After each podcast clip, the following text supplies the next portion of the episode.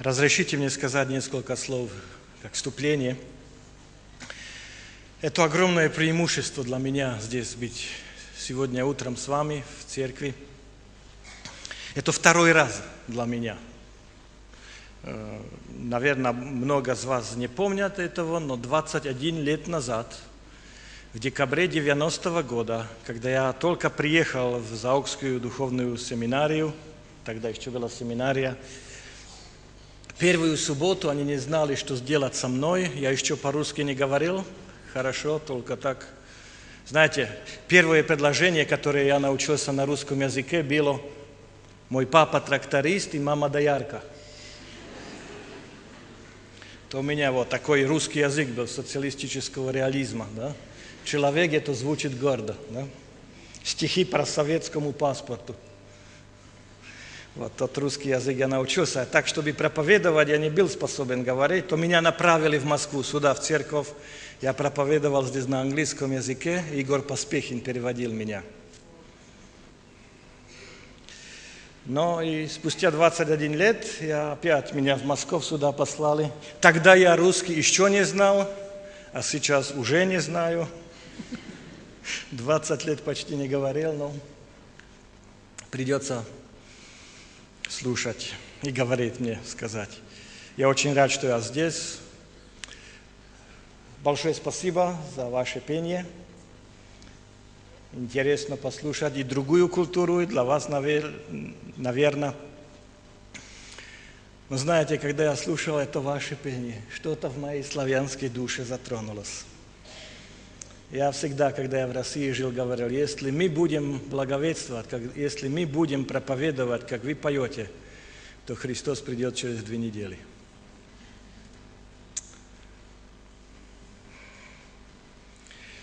Ну хорошо, откройте Священное Писание.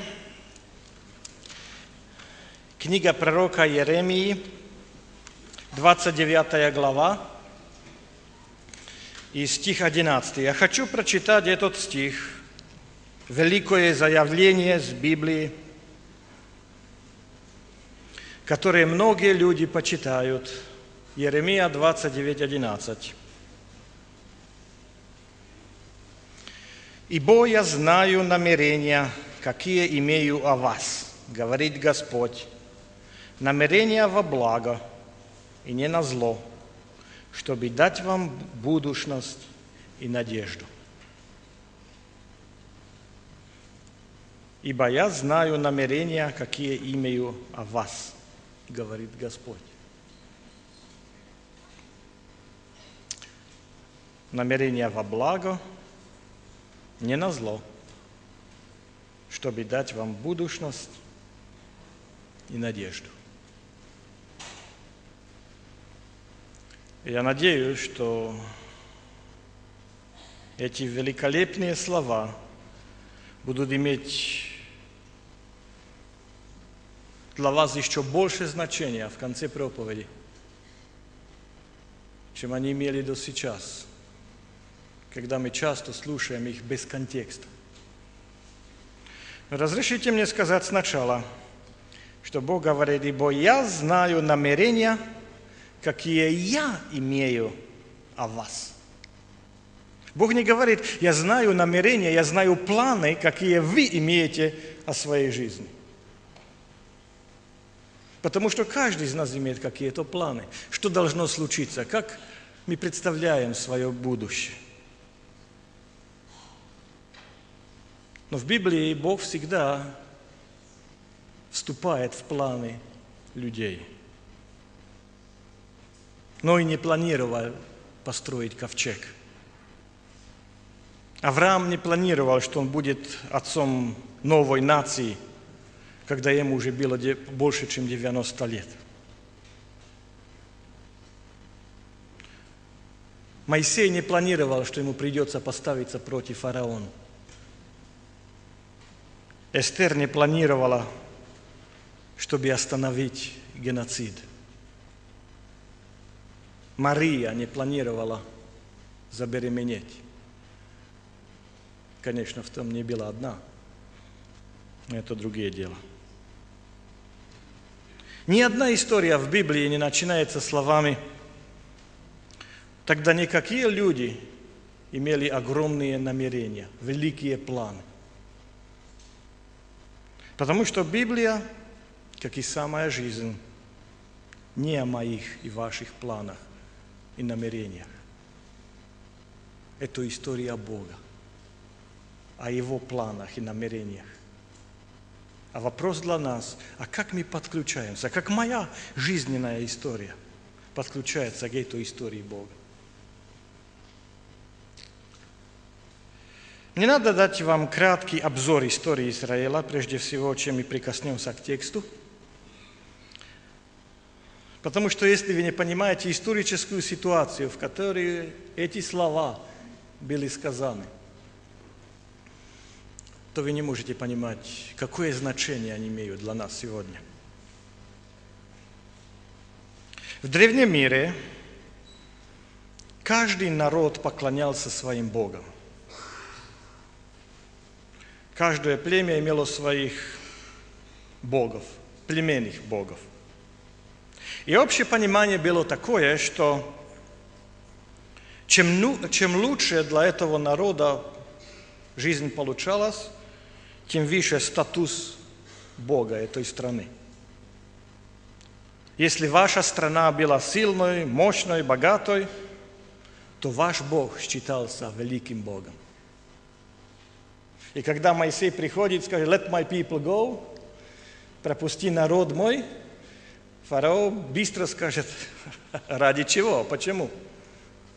Если вы являетесь рабами нашего народа, это ясно показывает, что наш Бог сильнее, и ваш Бог слабый.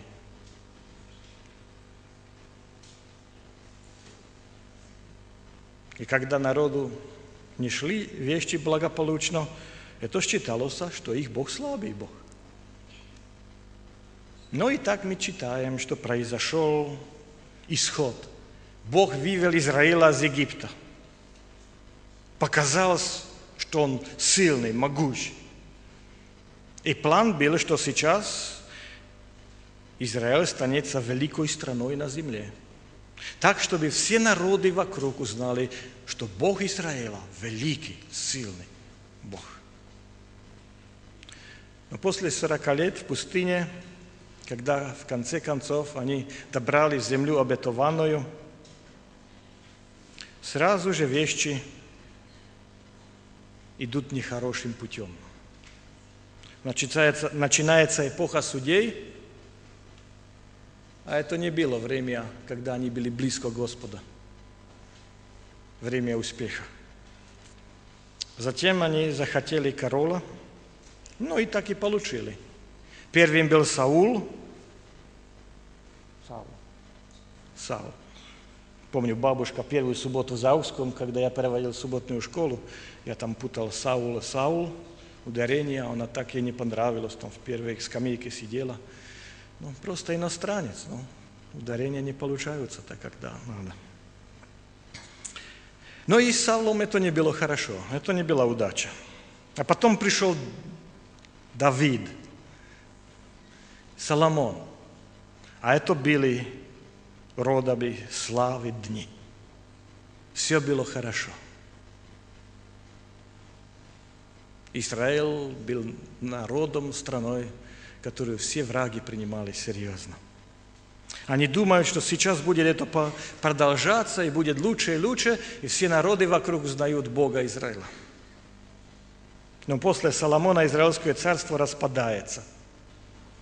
А оно уже, оно уже никогда не было воссоединено. Существует Северное царство, 10 племен, и есть Южное царство, два колена, Юдии, Вениамина. Ну и затем, 721, в первом году до нашей эпохи, Ассирия приходит, держава, и полностью разрушает Северное царство. Оно прекратило свое существование, никогда не воскресло. Люди исчезли, никто не знает куда. Теперь все, что осталось Израиля, это Южное царство. Только две поколения.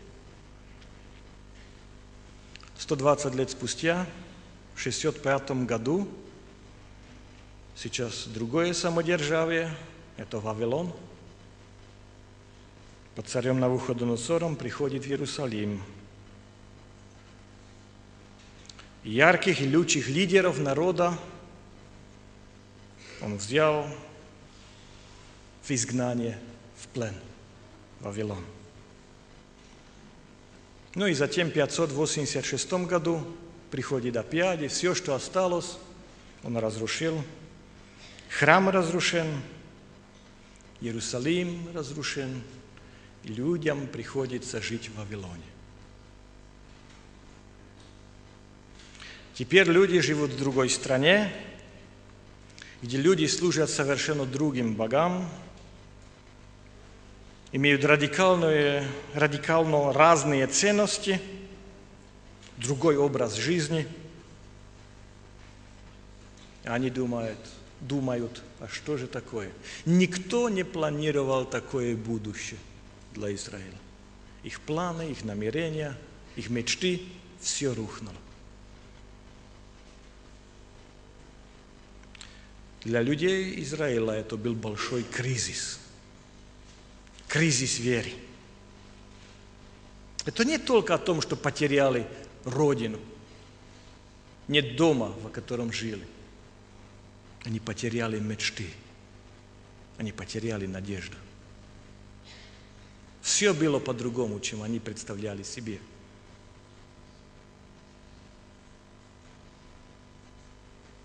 Поднимается вопрос, действительно Бог Израиля мощный – Бог. Или весь этот план, эти намерения были только ошибкой.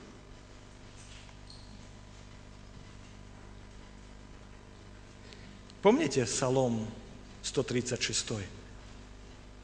Как они выражают этого?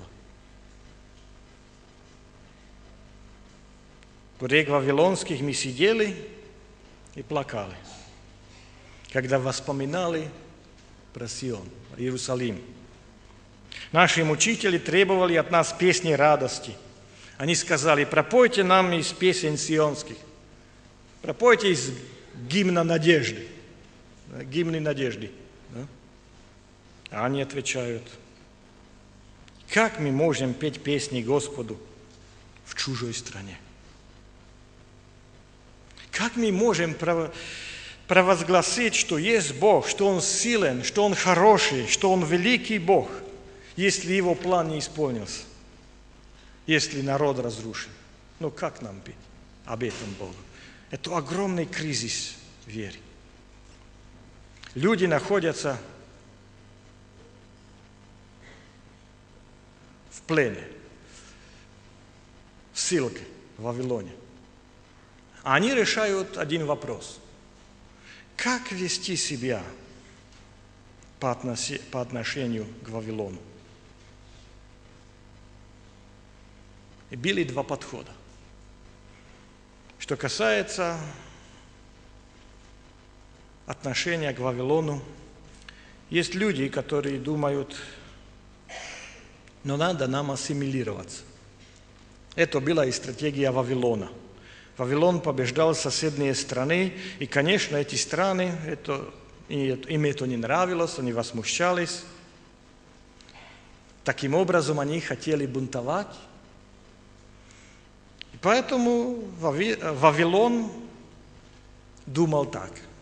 Принесите их сюда в Вавилон. Пусть видят они наше богатство. Пусть они видят наше великолепие и славу. И тогда они будут принимать наши пути. Они принимают наши ценности. Когда они увидят наш образ жизни, когда они увидят, как мы поклоняемся нашим Богам – Тогда они примут наш образ жизни, и у нас не будет больше проблем. Они не будут пытаться бунтовать. Они начнут жить вавилонскую мечту, как мы. Но для Израиля это не вариант, это не возможность. Если Израиль будет жить поэтому, конечно, он теряет свою идентичность. Он потеряет свою цель, ради чего он был, существовал. Потеряет свое отношение с Богом. Потеряет, почему Бог призвал их. Но другая возможность, другая, другой подход был изолировать себя от Вавилона и вавилонян. И среди израильтян это был очень популярный подход. Существовали сильные партии, люди, которые говорили, что этот плен не будет долго, что они не должны ничего общего иметь с Вавилоном – Были люди, которые говорили, изгнание будет очень коротким, не будет длиться долго. Бог приведет вас обратно быстро, поэтому не имеете ничего общего с Вавилоном. Изолируйтесь от их культуры. Нам ничего делать с ними вместе. А в это время от пророка Еремии, который еще жил, остался в Иерусалиме – приходит письмо. И попробуйте себе представить, как этот человек говорит, здесь для вас письмо от пророка Еремии, Иерусалима. Разрешите вам прочитать. А что он читает? Еремия, 29 глава, с 4 стиха. Еремия 29, с 4 стиха. Так говорит Господь Саваоф, Бог Израилев, всем пленникам, которых я переселил из Иерусалима в Вавилон. Представляете себе? Так говорит Господь Саваоф. Когда в Библии используются э, эти титулы, данные Богу, они никогда не случайными. Существует здесь какое-то сообщение, намерение. Так говорит Господь Вседержитель. Саваоф – это не перевод на русский, это только транскрипт, переписали. Да? Так говорит Господь Вседержитель. Что такое? Он не утратил ничего из своей силы? Даже его планы не работают хорошо – Бог Израилев. Что такое? Он не забил свое обещание. Даже вы уже думаете, что его нет. Так говорит Господь Саваот, Бог Израиля. Так говорит тот, я переселил вас из Иерусалима в Вавилон. Представьте себе, как это звучало в их уши. Что они все думают, кто был тот, который переселил их в Вавилон? Набуходоносор. А они здесь узнают, вот что я говорил. Я ваш Господь, который я вас переселил в Иерусалим. И что он им скажет? Стройте домы и живите в них, разводите сады ешьте плоды их. Берите жен и рождайте сыновей и дочерей, и сыновья свои берите жен, и сыновьям своим берите жен и дочерей своих, отдавайте в замужество, чтобы они рождали сыновей и дочерей, и размножайтесь там, и не умоляйтесь.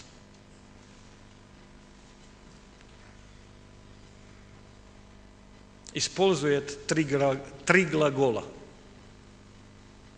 стройте, разводите и женитесь, или выходите замуж. Берите жен, женитесь, выходите замуж.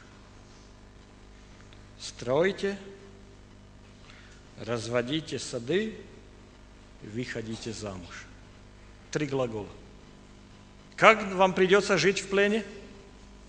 Стройте доме, разводите сады, выходите замуж, женитесь. Знаете, что интересно?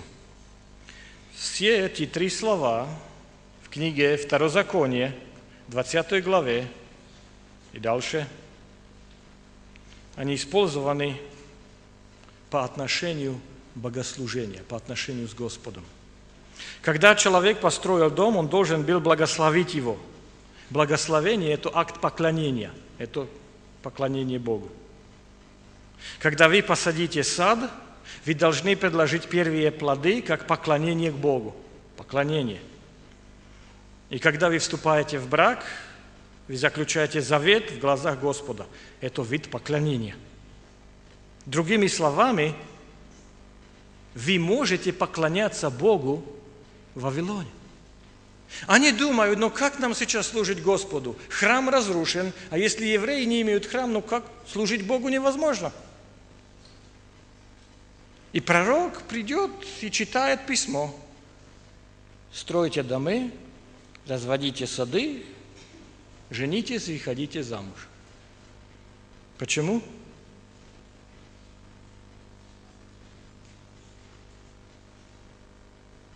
Ибо так говорит Господь, стих 10. Когда исполнится вам в Вавилоне 70 лет, тогда я посещу вас, исполню доброе слово мое о вас, чтобы возвратить вас на место сие. Строите дома, разводите сады, выходите замуж, женитесь, потому что там будете сколько? 70 лет. Знаете, сколько срок человека, человеческой жизни в Библии?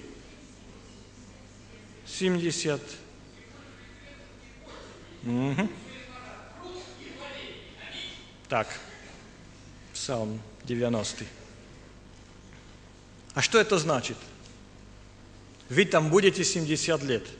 Это значит, что дипломатично Бог говорит для этого поколения, которое слышит это сообщение – для этих людей, которые взрослые, это им дипломатично говорит, вы уже не вернетесь.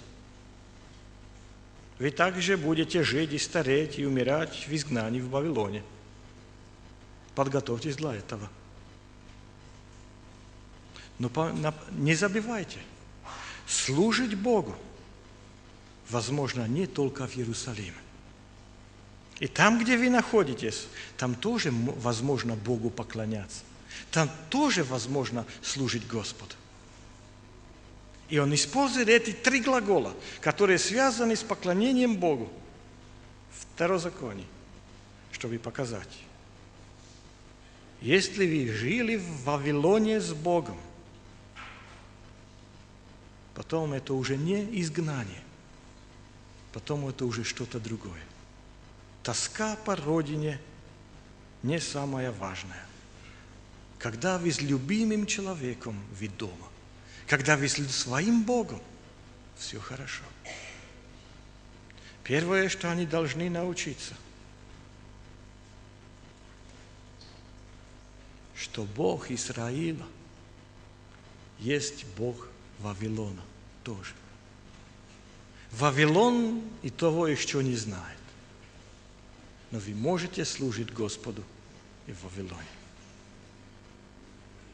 Христос сказал у Иоанна 14 главе, «Если любит кто-то меня, будет повиноваться моему учению, и тогда мой Отец возлюбит его, и мы придем и сделаем обитель в него. И придем и будем вместе жить». В Новый Завет говорит о том, что Бог придет и будет с нами жить в нашем сердце, там, где мы находимся. Это уже не Вавилон, это уже жизнь с Иисусом, с нашим Богом. Ну и следующее, что он скажет, стих 7. «И заботьтесь о благосостоянии города, в который я переселил вас, и молитесь за него Господу, ибо при благосостоянии его и вам будет мир. Представьте себе, как они услышали эти слова. заботьтесь о благосостоянии города, в который я переселил вас. Какой город разрушил их страну и взял их в плен? Какой город? Вавилон. Иеремия говорит, я хочу, чтобы вы молились Богу за этот город, за этих людей, которые разрушили вашу жизнь, которые уничтожили ваш город. Я хочу, чтобы вы заботились о них. Я хочу, чтобы вы приносили мир, ибо при благосостоянии его и вам будет мир. Я хочу, чтобы вы приносили мир тем, которые принесли войну и разрушение вам. Представляете себе, как радикальные эти слова. Как они звучали этим пленникам, когда первый раз они услышали, услышали их. Я хочу, чтобы вы присутствовали в этой культуре вообще другим образом. Новый способ. Чтобы вы были как соль и свет. Господь говорит своему народу, я не хочу, чтобы вы ассимилировались в культуру места, где вы находитесь.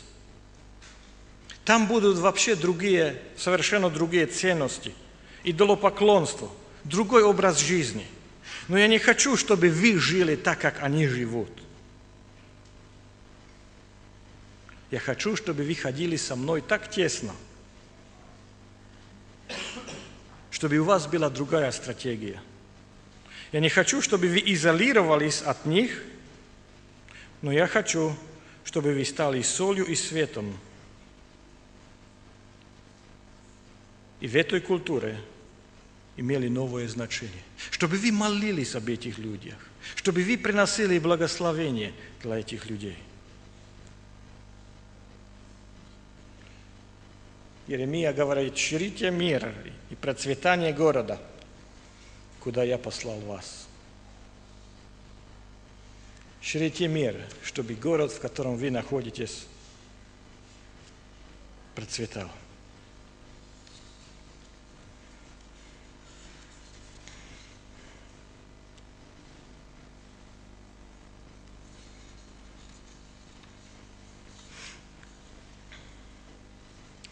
Потому что если город будет процветать, то вы будете процветать.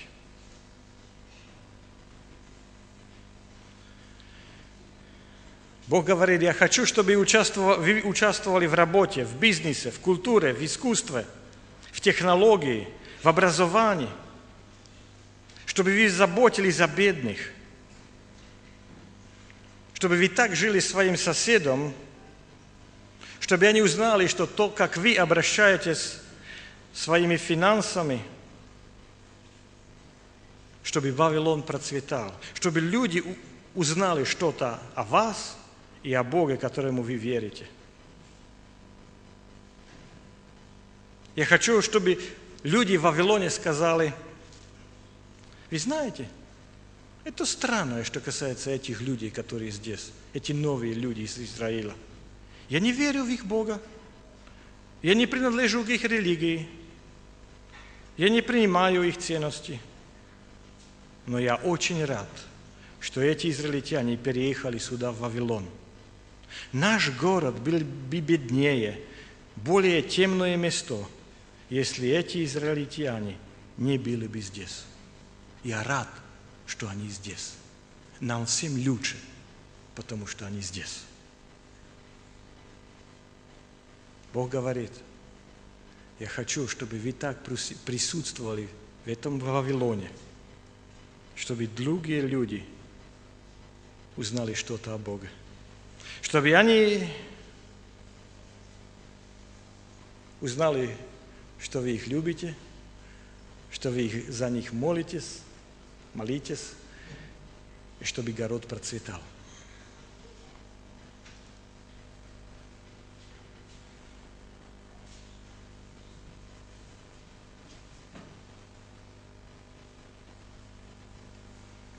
Почему Бог пересел израильтянам в Вавилон? Потому что они в Вавилоне могут научиться что-то, что они никогда не могли научиться в Иерусалиме. И что? Первое, что Богу возможно служить везде, где вы находитесь. Не только в Иерусалиме. Когда Он им скажет, стройте, разводите, женитесь, Богу возможно поклоняться везде там, где вы находитесь. Второе, почему привел их в Вавилон? Чтобы они узнали что-то о Боге, что не могли научиться в Иерусалиме. А что? Знаете,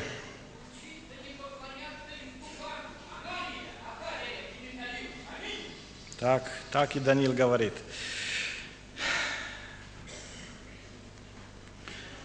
Они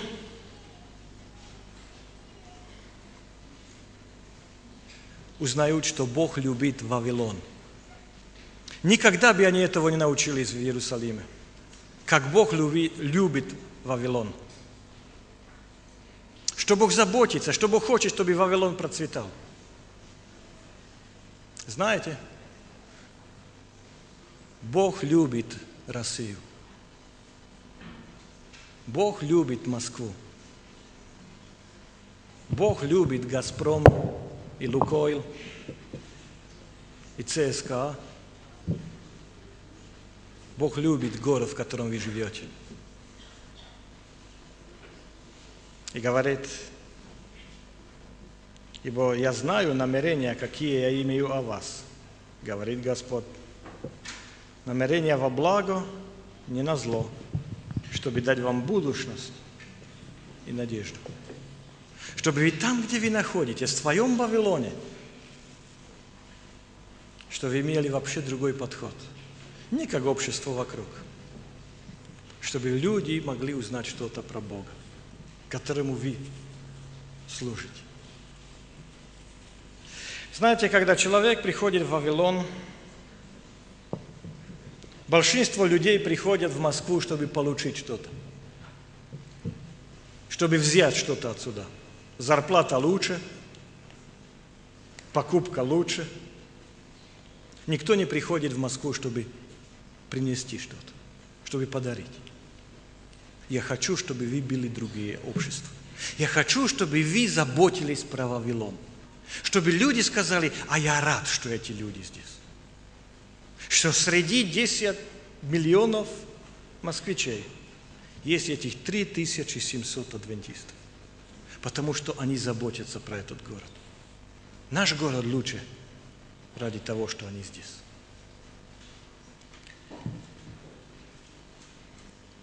Наша задача – это не принести людей вокруг, чтобы они прекратили грешить. Много верующих путается в этом. Они думают, что мы здесь ради того, чтобы облекать всех из того, что они делают неправильно. Но на основе Евангелия от Иоанна, кого работает это? Облекать мир о грехе? Духа Святого. Это не моя работа.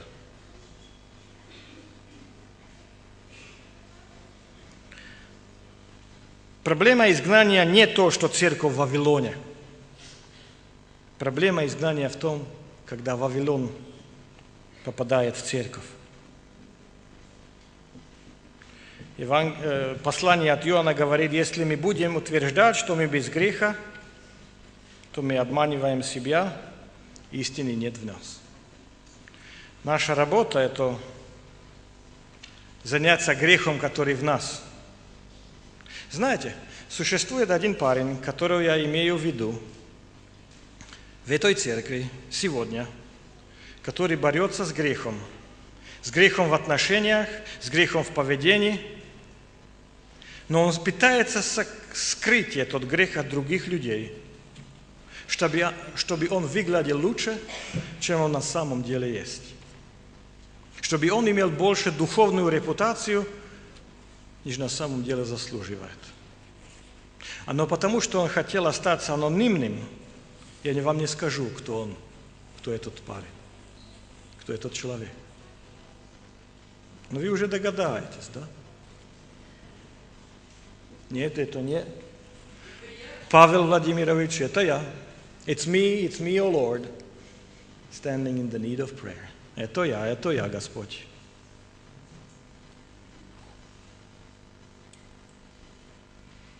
Если люди займутся серьезно своим грехом, то они станут смиренными. У них не будет самодовольности. Они не будут думать, какие мы хорошие. Они займутся серьезно своим грехом. Знаете, почему Бог переселил израильтян в Вавилон? Потому что там возможно обнаружить что-то, что бы никогда не обнаружили в Иерусалиме. Одна из вещей, которые случаются, если вы серьезно займетесь своим грехом, и вы живете в Вавилоне, то вы познакомитесь с людьми, которые вне церкви. А когда вы узнаете этих людей, вы заметите, что люди, которые не верят в Бога, люди, которые другие, чем вы, они более добрые, они добрее, мудрее, они лучше, они более щедрыми, чем вы. Этого вы бы никогда не узнали в. Ради этого вам надо жить в Вавилоне. Вы встретили уже таких людей? Конечно. Или Евангелие благодати – сделая то, что вы потеряете это чувство, что я лучше других, или вы потеряете чувство, или вы потеряете Евангелию благодати. Ради того Бог переселил Израиль в Вавилон, чтобы узнали, что Бог любит всех. У меня моя проблема, не надо заняться ее, не надо ходить в духом – мне надо молиться за людей вокруг и приносить благословение. А как это происходит? На каждом шагу. Когда что-то сделаете для мамы двух маленьких детей, когда что-то сделаете в кабинете или на работе для человека, который рядом стоит, находится в офисе, когда вы найдете себе время, чтобы позаботиться о людях вокруг вас – когда вы молились с ветераном, когда что-то сделали для людей вокруг вас. И тогда, когда ваши мечты, мечты не наполнились, когда планы для вашей жизни произошли по-другому, чем вы ожидали.